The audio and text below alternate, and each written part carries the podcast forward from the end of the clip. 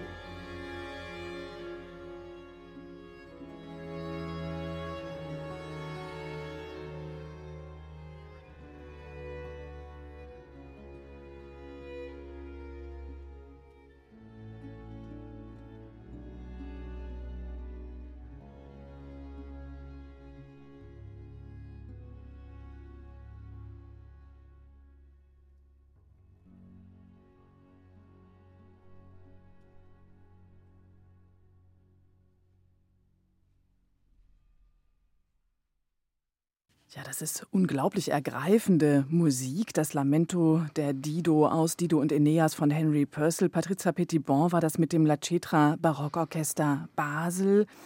Sie haben es schon gesagt, Frau Finken, dass Dido eine ganz besondere Figur ist insgesamt für die abendländische Geschichte.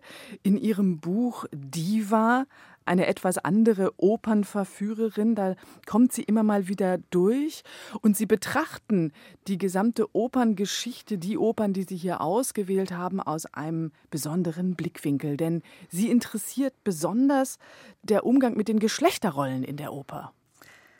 Ja, also der interessiert mich auch besonders bei Mozart, weil ich denke, dass kein anderer wie Mozart diese Heiterkeit, diese Ironie und dieses Zurücklassen eigentlich von Geschlechterklischees oder Zurücklassen von der Sprengen des äh, Genderkorsetts, dass das bei Mozart eigentlich auf eine ganz hinreißende Weise inszeniert worden ist und dass es Mozart gelingt, immer diese Binarität zu überschreiten und auch ein bisschen auf den Arm zu nehmen, also die Klischees und die Stereotypen auch ein bisschen auf den Arm zu nehmen und uns damit, und das kann man ja eigentlich nie oft genug tun, vor Augen führt, dass die Geschlechtsrolle nicht Ausdruck des biologischen Geschlechtes ist.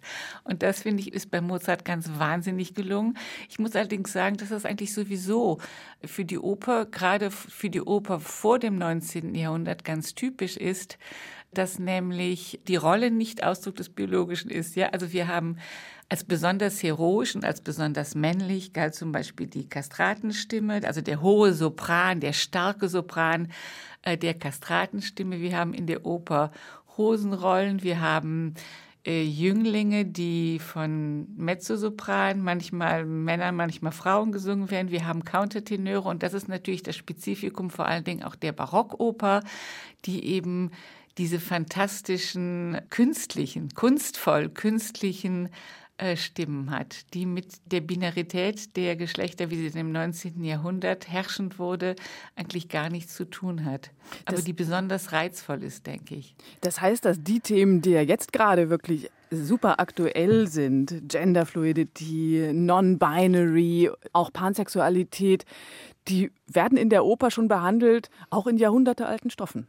Ja, also ich, man muss sich das immer mal vor Augen halten, dass dieses Problem der Binarität und der Genderstereotypen vor allen Dingen ein Problem der zweiten Hälfte des 18. und dann des 19. und 20. Jahrhunderts, also ein Problem der Moderne ist und dass das Korsett davor überhaupt nicht so eng geschnürt war und dass davor ganz andere Sachen möglich waren, die uns heute also heute schon wieder Gott sei Dank nicht mehr, aber die dem 19. Jahrhundert sicherlich als pervers oder schräg oder irgendwie voll daneben erschienen wären.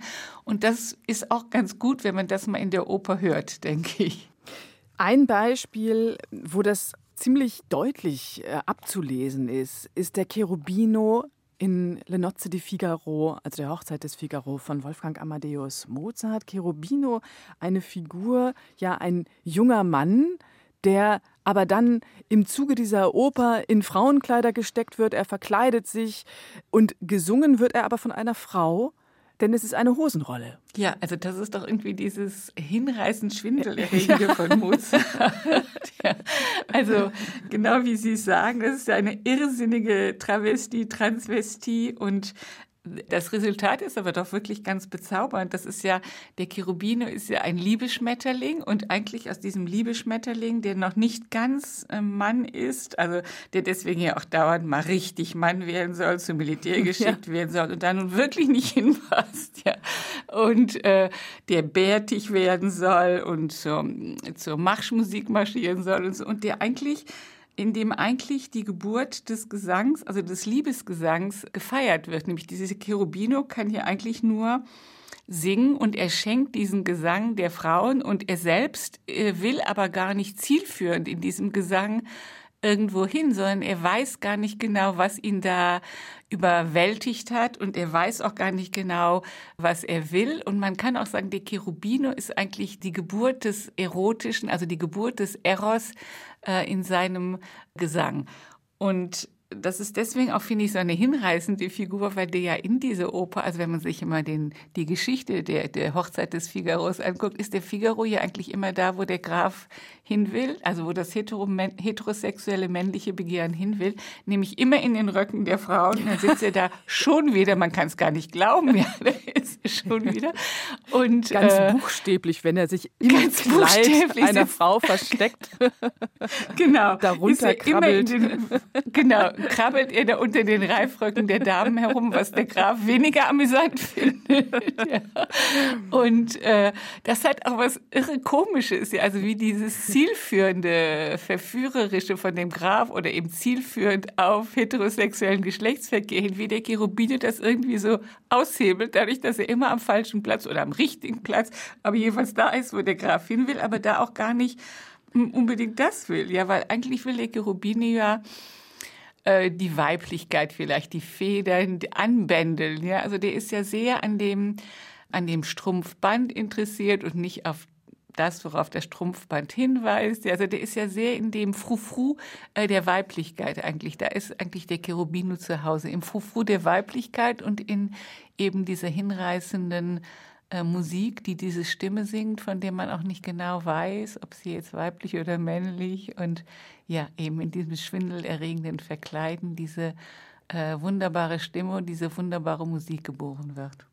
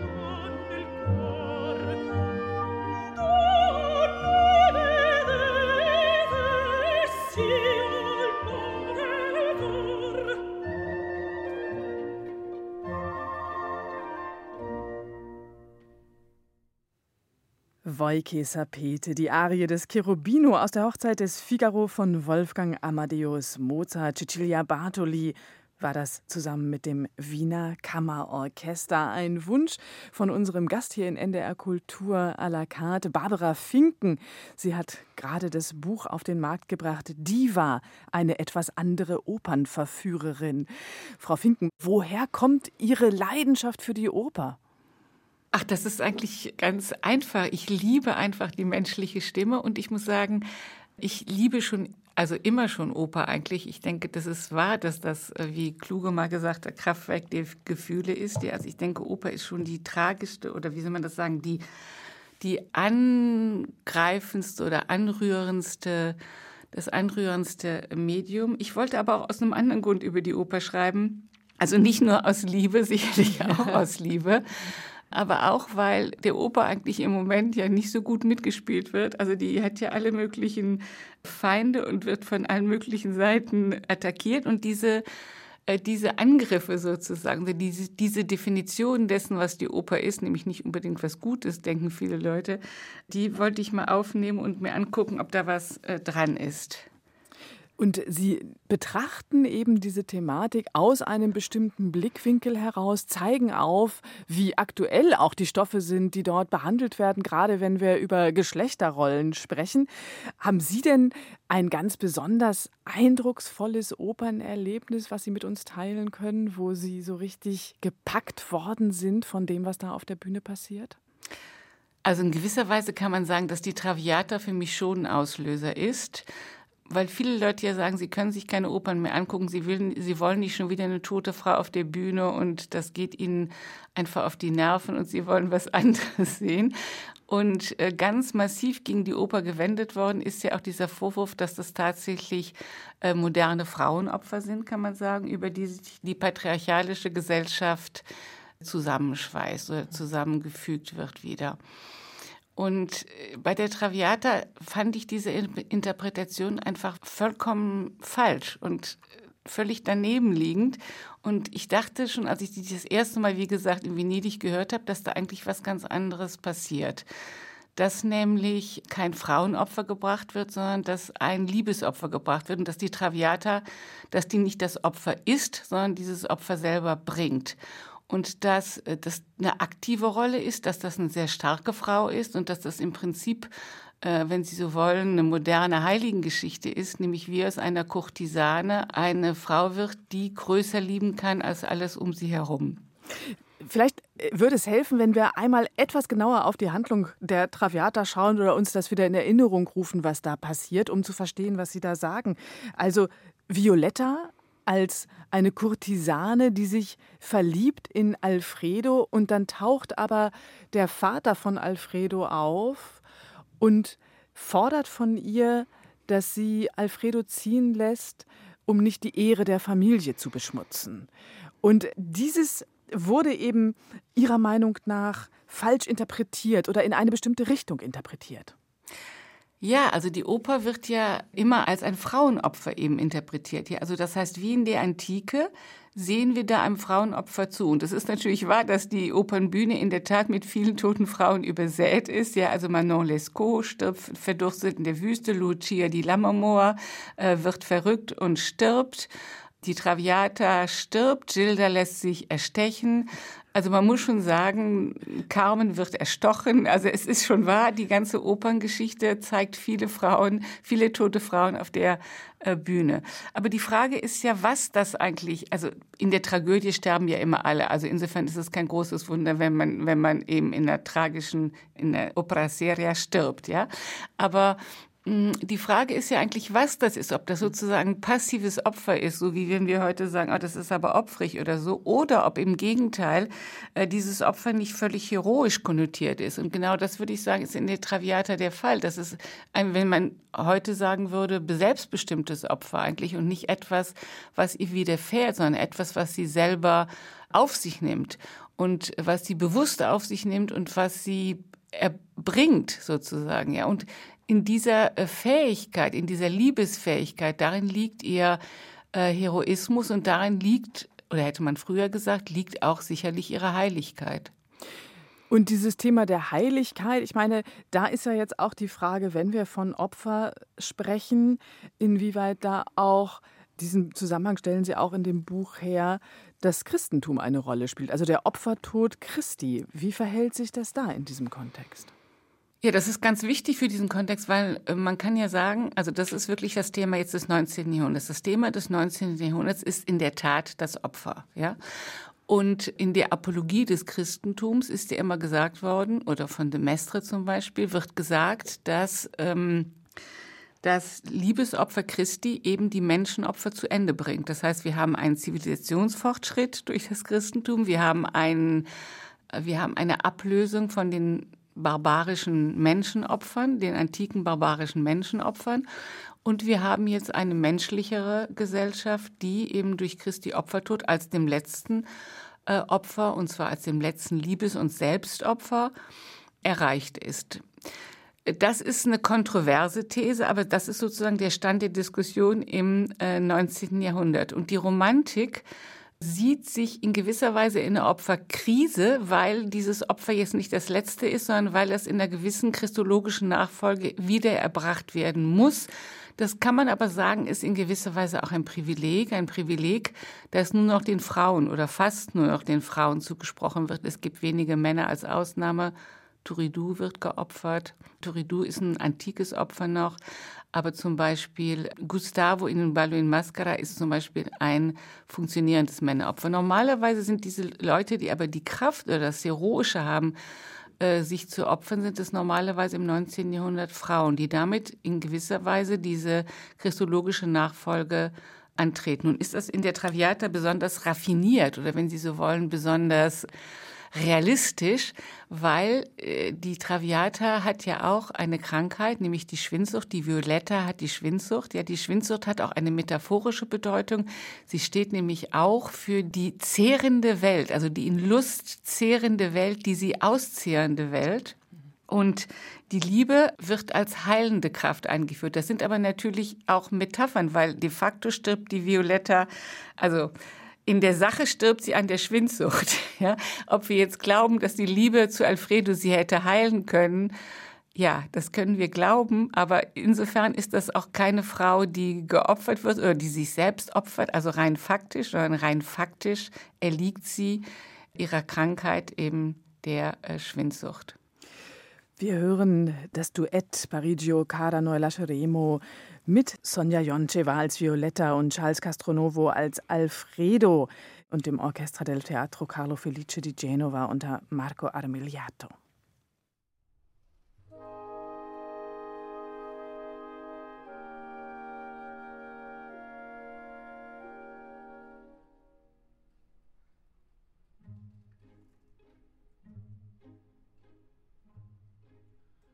Parigio cara, noi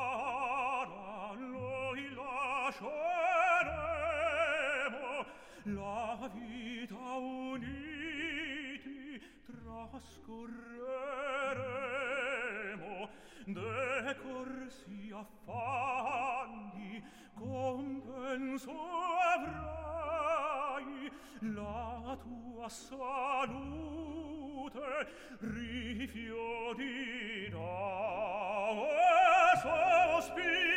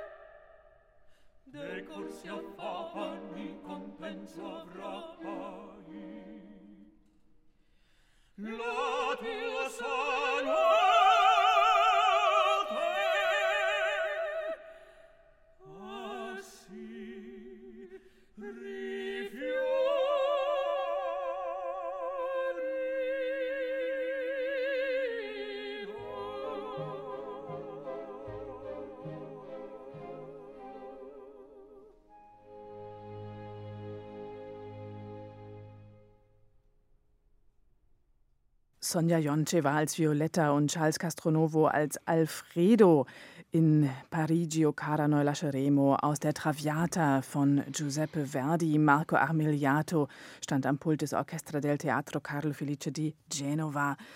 Hier in NDR Kultur à la carte bin ich im Gespräch mit Barbara Finken über ihr Buch Diva, eine etwas andere Opernverführerin.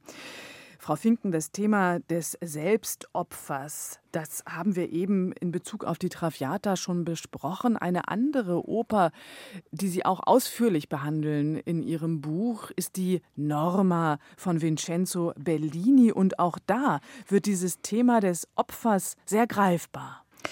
Ja, also die Norma, würde ich sagen, ist eigentlich die Oper par excellence, die diese Ablösung von den antiken Menschenopfern hin zu dem christlichen Liebesopfer vollzieht und irgendwie, wie soll man das sagen, als ein Erfolg, wenn Sie so wollen, äh, herausstellt. Also Norma geht ja am Ende äh, freiwillig. Äh, die Druidenpriesterin geht am Ende freiwillig auf den äh, Scheiterhaufen und ihr Geliebter, der sie schon verlassen wollte, Polione, geht mit ihr gemeinsam in diesen Tod und dann singen sie in diesem realistisch kann man sagen natürlich schrecklichen Tod, aber in der Oper singen sie dann eben dieses wunderbare äh, Liebesduett, das sie im Tod äh, vereint und in das sie im Tod ihre Liebe wiederfinden lässt. Und Norma grenzt das ja ganz klar ab von den Opfern der Druiden, weil die Druidenreligion ist eben eine Religion, die den Fremden opfert, die also wirklich Menschenopfer bringt, aber andere Menschenopfer, also wie die wie die babylonischen Religionen Baal und Moloch auch und diese Druidenreligion hier eben auch. Und Norma hat dieses Gebot überschritten und hat mit dem Feind ein Liebesverhältnis begonnen. Also doppelter Verrat, können Sie sagen, Verrat der Religion, Verrat des Vaterlandes. Und Norma inszeniert jetzt im Prinzip die Umkehr äh, zu dem christologischen Opfer hin, also die Umkehr zu einem liebenden Selbstopfer, das, die Abkehr von den Menschenopfern, weil sie, sie, sie liefert nicht ihre Rivalin aus und sie liefert auch nicht den Feind, also Polione aus, sondern sie liefert sich selbst aus. Und das ist natürlich genau dieser Schritt. Und dann kann der, ihr Geliebter, also der Polion, dann kann der Römer diesen Schritt weg von seiner etwas auch barbarischen Venusreligion hin zu diesem äh, Liebesopfer mit ihr vollziehen. Also insofern ist das eine ganz, wie soll man das sagen? Das ist eigentlich die Oper vielleicht, in der das paradigmatisch am thematisch klarsten durchgeführt wird. Und dabei ist ja die Norma selbst eine unglaublich vielschichtige Person, so wie sie da gezeichnet wird. Also es ist eben nicht die erhabene Priesterin, die über allem steht und irgendwie ganz klar ihrem Pfad folgt, sondern sie wird doch eigentlich von einer sehr menschlichen Seite gezeigt, mit ihren Zweifeln. Sie hat das Keuschheitsgelübde gebrochen, hat dann eben ausgerechnet mit einem Römer Kinder bekommen, ja. Steht jetzt da auch in diesen ganz doch ja sehr menschlichen Gefühlen, dass er eben sich in eine Jüngere verliebt hat, die nun wiederum eine Schülerin von ihr ist, die Adalgisa. Also das ist keine erhabene Figur. Und, nee, das ne, ist wirklich eine sondern Figur, das ist ganz schlecht. Geht. Also eben, also. die ja wirklich in ihren die Schuldgefühle hat auch, die umgetrieben ist von Wut, von Verzweiflung, die streckenweise in der Oper auch mit Hassgefühlen zu kämpfen hat. Und auf der anderen Seite eben ist diese ganz starke Liebe. Das heißt, da ist also auch diese große Polarität, die man dort ablesen kann. Ja, man kann sagen, das ist eine psychologisch moderne Figur, die Sie ja eben wunderbar geschildert haben.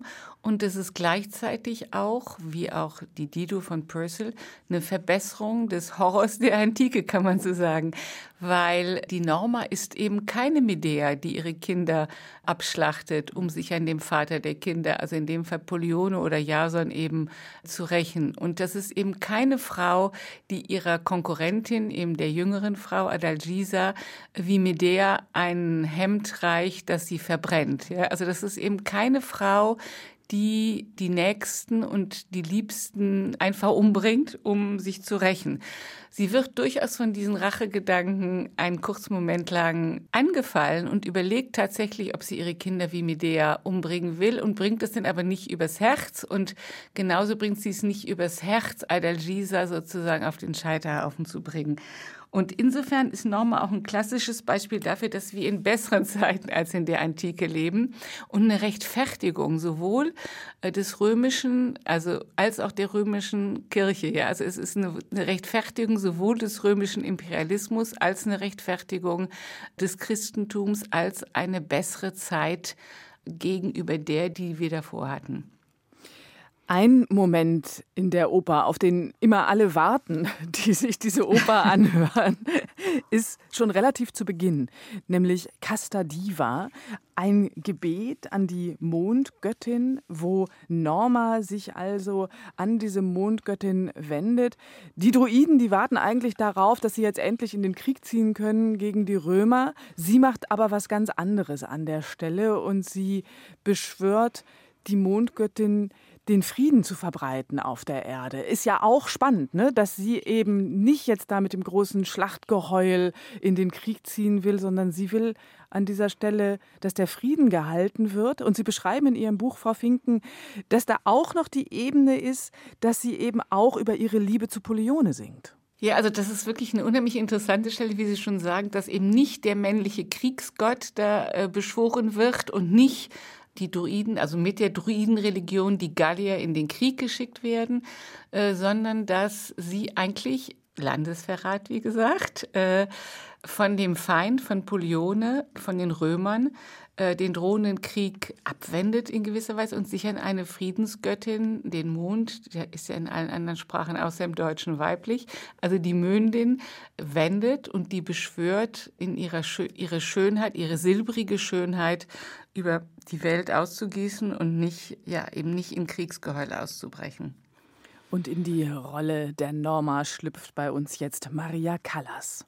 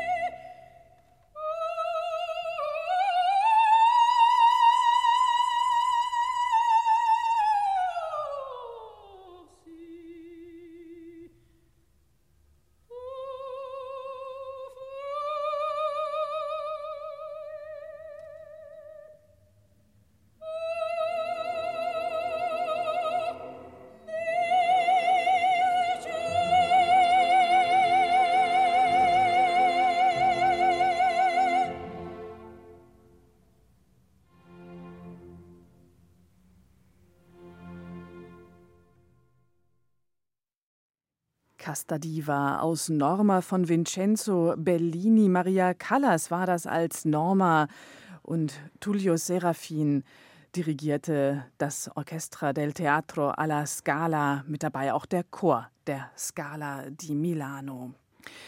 Frau Finken, Ihr Buch heißt Diva, eine etwas andere Opernverführerin und im Zentrum stehen ja die Opernfiguren. Wir denken natürlich bei dem Wort Diva auch sehr stark an die Sängerinnen, die oft als Diven bezeichnet werden. Jetzt haben wir hier Maria Callas gehört. Ist das eine klassische Diva? Also das ist natürlich die Diva der Diven, das ist ja ganz klar. also Maria Callas ist natürlich und auch genau mit dieser Arie, deswegen habe ich die auch ausgesucht. Und was die Diva zu Diva macht, das finde ich wirklich an der Callas hört man in dieser in dieser Inszenierung ja auch wirklich sehr gut, ist eigentlich die Zerbrechlichkeit ihrer Stimme und die die Verletzbarkeit. Das ist also nicht das dröhnende äh, Gebrülle, ja, oder nicht das siegessichere auftrumpfen, sondern das ist eine Stimme, mit der, mit der man auch mitfühlen kann, weil sie eben in sich selbst, wie gesagt, Zerbrechlichkeit und Verletzlichkeit hat und kein anderer wie die Callas hat das wahrscheinlich so singen können.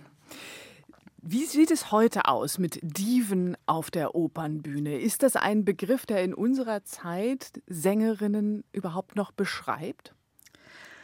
Naja, also wenn man sich diese Sängerin vorstellt, als eben durch die Schönheit ihrer Stimme oder durch die, durch die Besonderheit ihrer Stimme, als zwischen den Menschen und den Göttern stehend, ja, finde ich, dass wir durchaus manchmal noch dieses Gefühl haben, dass diese Stimme jetzt wirklich überirdisch oder ganz menschlich oder irgendwie so ist. Und deswegen denke ich schon, dass dass diese, diese Besonderheit oder diese Besonderheit der Opernstimmen, die uns auch so anrühren, dass die schon noch was, ja, was man kann sagen, was ganz Menschliches oder was Übermenschliches vielleicht haben. Ja, also dass sie dazwischen oszillieren. Und insofern könnte man das mit der Diva durchaus noch sagen. Also damit meinen wir jetzt natürlich nicht Zickigkeit, mhm. Überheblichkeit und sowas alles, aber vielleicht genau diese, dieses Zwischenwesen zwischen dem Menschlichen und dem Göttlichen und die Zerbrechlichkeit und die Verletzlichkeit, die damit kommt. Ihr Buch, das nennen Sie ja im Untertitel Opernverführerin. Sie wollen also, glaube ich, auch Menschen zur Oper verführen, die vielleicht noch nicht so viel mit der Oper zu tun hatten oder eben gewisse Vorbehalte haben. Doch, unbedingt, weil ich, äh, weil ich glaube, dass diese Einreden gegen die Oper, also dass sie homophob, weiß ich nicht, misogyn, äh, rassistisch und sowas wäre, dass das eigentlich meistens nicht stimmt, dass die Oper genau diese Klischees auf den Arm nimmt und dass es sich deswegen lohnt, gerade jetzt, wo Oper ja immer seit 20, 30 Jahren immer intelligenter inszeniert wird, dass man einfach nochmal genau hingucken sollte, weil man ganz viel erfährt auch über sich selbst, über seine eigenen Vorurteile, über Ironie, über Aushebelung. Und ja, also ich, außerdem ist es einfach wahnsinnig schön, das muss man ja auch einfach mal zugeben.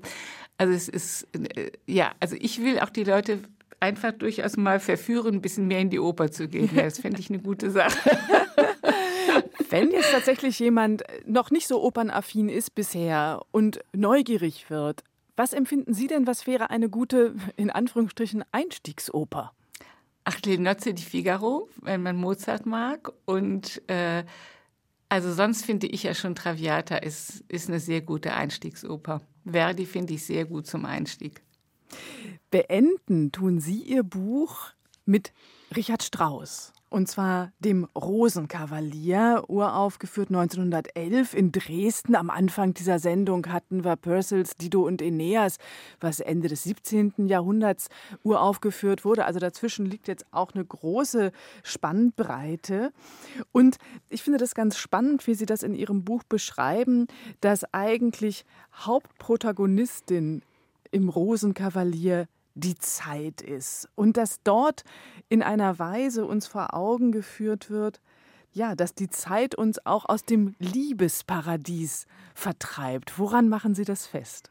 Das ist diese reizende Arie der Machschein, wo sie plötzlich erkennt, dass sie vielleicht morgen schon, das ist, sagen wir mal, wie alt mag sie sein? 36, Anfang 30 und ihr Liebhaber, deswegen habe ich das auch eigentlich noch als Ende genommen, der Octavian ist ja eigentlich auch so eine Hosenrolle oder so, eine, so ein ganz junger Mann, der zwischen dem weiblichen und dem männlichen äh, steht. Und diese Figuren tragen ja auch wie der Cherubino immer auch ein paradiesisches Versprechen, weil im Paradies waren man ja noch nicht Mann und Frau und im Paradies gab es weder Sex noch Tod. Ja, also das heißt praktisch, dass es dieses Versprechen einer, jedenfalls die Mythos nach, ne?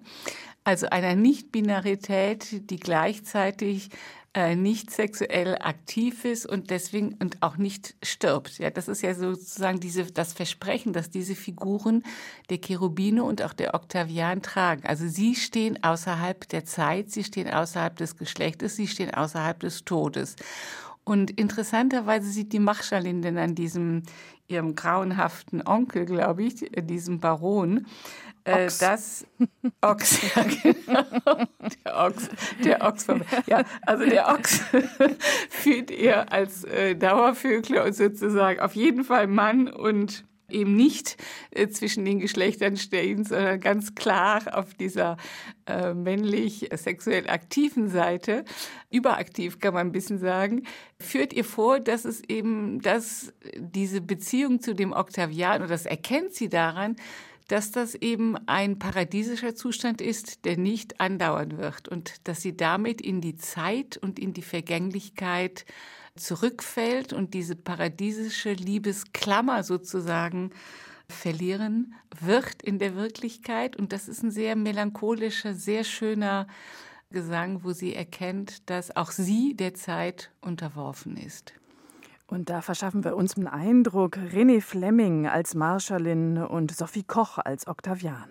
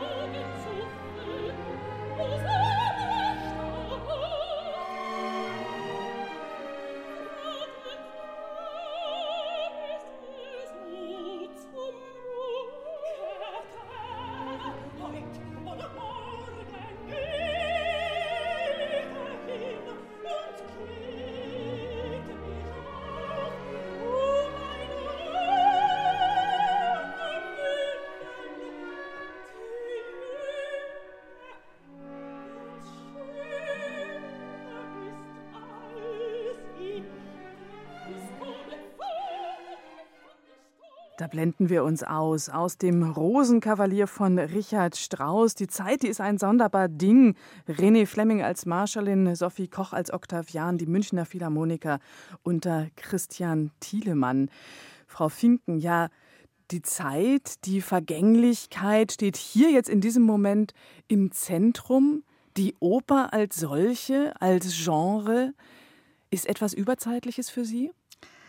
Naja, sagen wir mal, in den Stimmen und in der Schönheit der Musik wird die Zeit ja eben schon gebannt und in gewisser Weise paradiesisch stillgestellt. Und insofern, ja, ist die Oper, also ist die Oper eigentlich das Medium, das im Medium der Zeit die Zeit für eine kurze Zeit aushebelt, ja, würde ich schon sagen. Also ja, die Vergänglichkeit überspringen lässt oder vergessen lässt, sagen wir es mal so. Es ist das auch, was uns immer wieder dorthin zieht, dass wir das spüren, dass wir da wie der Zeit enthoben sind, wenn wir in der Oper sind, wenn wir Oper hören können? Ja, klar. Frau Finken, ich danke Ihnen ganz herzlich, dass Sie sich Zeit genommen haben, dass wir gemeinsam ins Gespräch kommen konnten über Ihr Buch Diva, eine etwas andere Opernverführerin. Ganz, ganz herzlichen Dank. Und ich danke Ihnen ganz herzlich für die Einladung und das schöne Gespräch. Vielen Dank. Das war NDR Kultur à la carte mit Barbara Finken. Ihr Buch Diva, eine etwas andere Opernverführerin, ist erschienen bei Klett-Cotta. Schön, dass auch Sie heute dabei waren. Noch einen entspannten Ausklang des Osterfestes. Tschüss, sagt Friederike Westerhaus.